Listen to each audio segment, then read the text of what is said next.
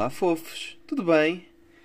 Epá, estava aqui a jogar o meu FM um, depois do fim antecipado da minha, da minha fase de exames da faculdade, foi, foi, foi adiada, foi suspensa e posteriormente adiada para julho. E lembrei-me já não gravo isto há bastante tempo. Ficou combinado. Não foi bem combinado, vá. Ficou pré-combinado que eu ia gravar um no dia 1, no dia 1 de janeiro deste ano. Mas depois não aconteceu. Não me lembro bem porque aconteceu, mas provavelmente estive ocupado e acabei por me esquecendo. Mas hoje lembrei-me e acho que vale a pena voltar aqui sempre. Eu gosto de vir aqui desabafar, dizer umas coisas. Entretanto, passou-se tanta coisa. Um, foi o fim de ano. Um, houve um aumento brutal quase exponencial do número de casos de Covid em Portugal. Mais uma vez mais hum, atacamos o problema de forma insuficiente, não é? Eu, eu lembro-me no primeiro ou no segundo episódio por aí hum, falei que enquanto não se não houvesse uma testagem massiva da malta, enquanto não puséssemos em casa quem tem de estar em casa, enquanto não reforçássemos transportes, enquanto não reforçássemos o, sistema, o Serviço Nacional de Saúde, um, ia ser tudo bastante.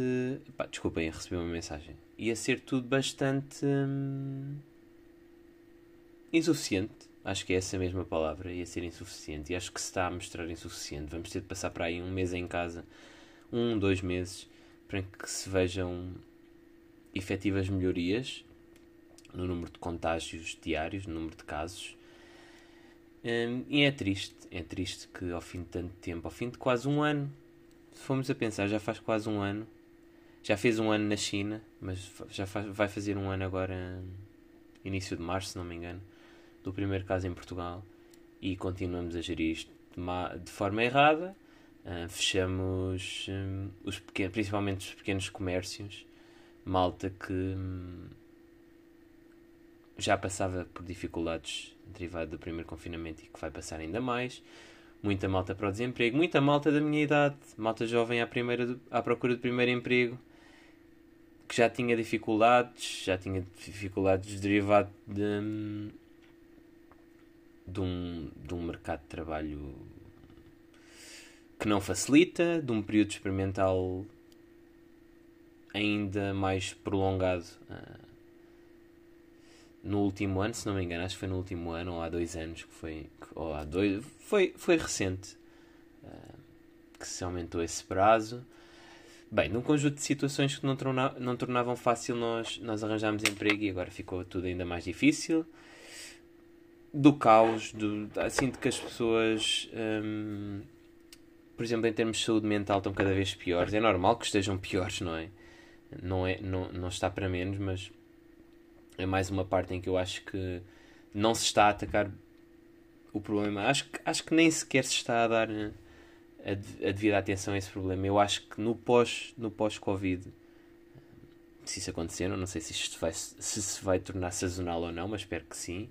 Não, espero que não, aliás, espero que seja que se consiga criar a imunidade e não, não, não que não seja como a gripe, como a gripe que nós estamos habituados, que aparece temos de nos vacinar, ou neste caso nós não, mas a população de risco tem de se vacinar e depois isto, os, o contágio dá-se no inverno. Espero que isto não seja, não seja como isso, não todos os anos vamos ter de nos vacinar e acaba por ser um bocado chato.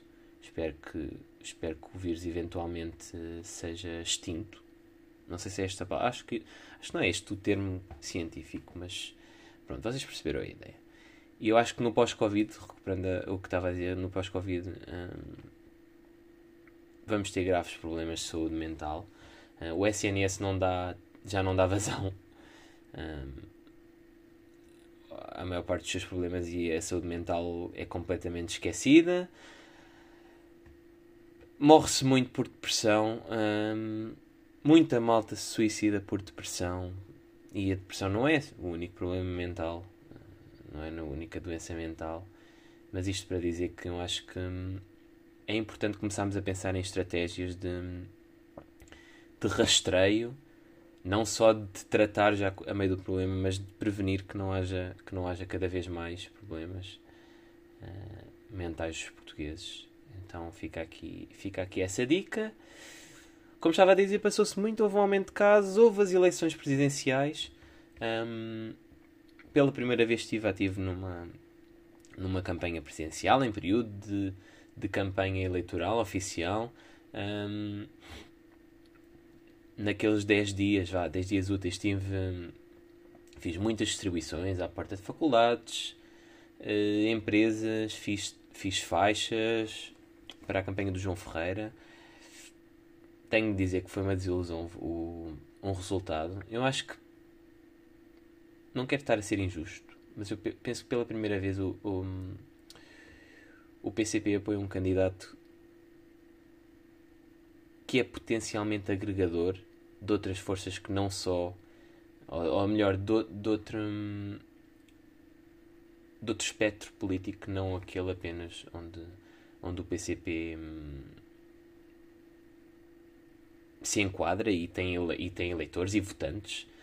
E nessa base e também com, muita, com muitos apoios que houve de hum, dirigentes do, do, do PS, de deputados do PS, malta, malta ali de centro, até alguma malta de centro-direita que eu vi, que viu no, no João Ferreira alguém íntegro, alguém que fez a campanha baseada na, na defesa da Constituição e que me pareceu bastante, pareceu bastante acertada a estratégia do João Ferreira. É verdade que a, ali, já uns dias antes da, da, das eleições, depois começa tudo a parecer repetitivo, mas não só do João Ferreira, da Marisa Matias, a da Ana Gomes, a do Marcelo Ventura do Manhã, todos eles, como, como, como em todas as entrevistas e todos os debates, isto é, um, é, é uma crítica que tem de ser feita. As perguntas são quase sempre as mesmas, não há qualquer tipo de inovação jornalística, uh, tenta-se sempre em vez de informar as pessoas, tenta-se sempre puxar por aquelas bandeiras mais hostis, mais populistas, mais sensacionalistas para, para que os candidatos respondam com, com expressões que valham uh, as gordas nos jornais e que valham vídeos nas redes sociais e que, e que, e que no fundo gerem, gerem um, visibilidade aos, aos órgãos de comunicação social. E, e pronto, é isto para dizer que, que teve muito mal, tiveram muito mal na generalidade, teve muito mal a comunicação social e lá está, e a campanha começou a soar repetitiva, mas pronto, acho que fizemos uma muito boa campanha, fomos talvez das campanhas mais prejudicadas por, não, por haver Covid, que eu tenho a sensação que tinha sido, tínhamos tido grandes enchentes nos comícios, nas ações de rua, enfim, não foi possível, fizemos o melhor que pudemos. Um, também estive nas mesas de voto, foi uma experiência excelente, adorei. Dormi uma, uma hora nessa noite e não me senti nada cansado durante o dia. Acho que foi aquela, aquela ansiedade barra excitação que fez com que se passasse muito bem o dia. Gostei muito dos meus colegas de mesa. Quero muito repetir na, nas autárquicas e agora, na, e agora nas eleições que vierem, vierem posteriormente. E pronto, e lá está. E na última semana estava eu já a estudar para exames. Tive um exame ao qual chumbei, infelizmente. E a minha faculdade decide suspender a época de exames por causa do Covid. Quando? Se fomos recuperar em, em março do ano passado, lançaram um plano, um plano só da faculdade, não é da Universidade de Lisboa, só para a faculdade, de contingência de Covid-19. Ou seja, um ano depois de lançar esse plano, foram suspensas as aulas, ou seja, foi foram aplicadas as mesmas as mesmas ordens que foram aplicadas há um ano atrás quando mal se conhecia o Covid e o seu potencial de, de propagação e, e, e, no fundo o vírus mal se conhecia. E foi isto, foi uma tristeza.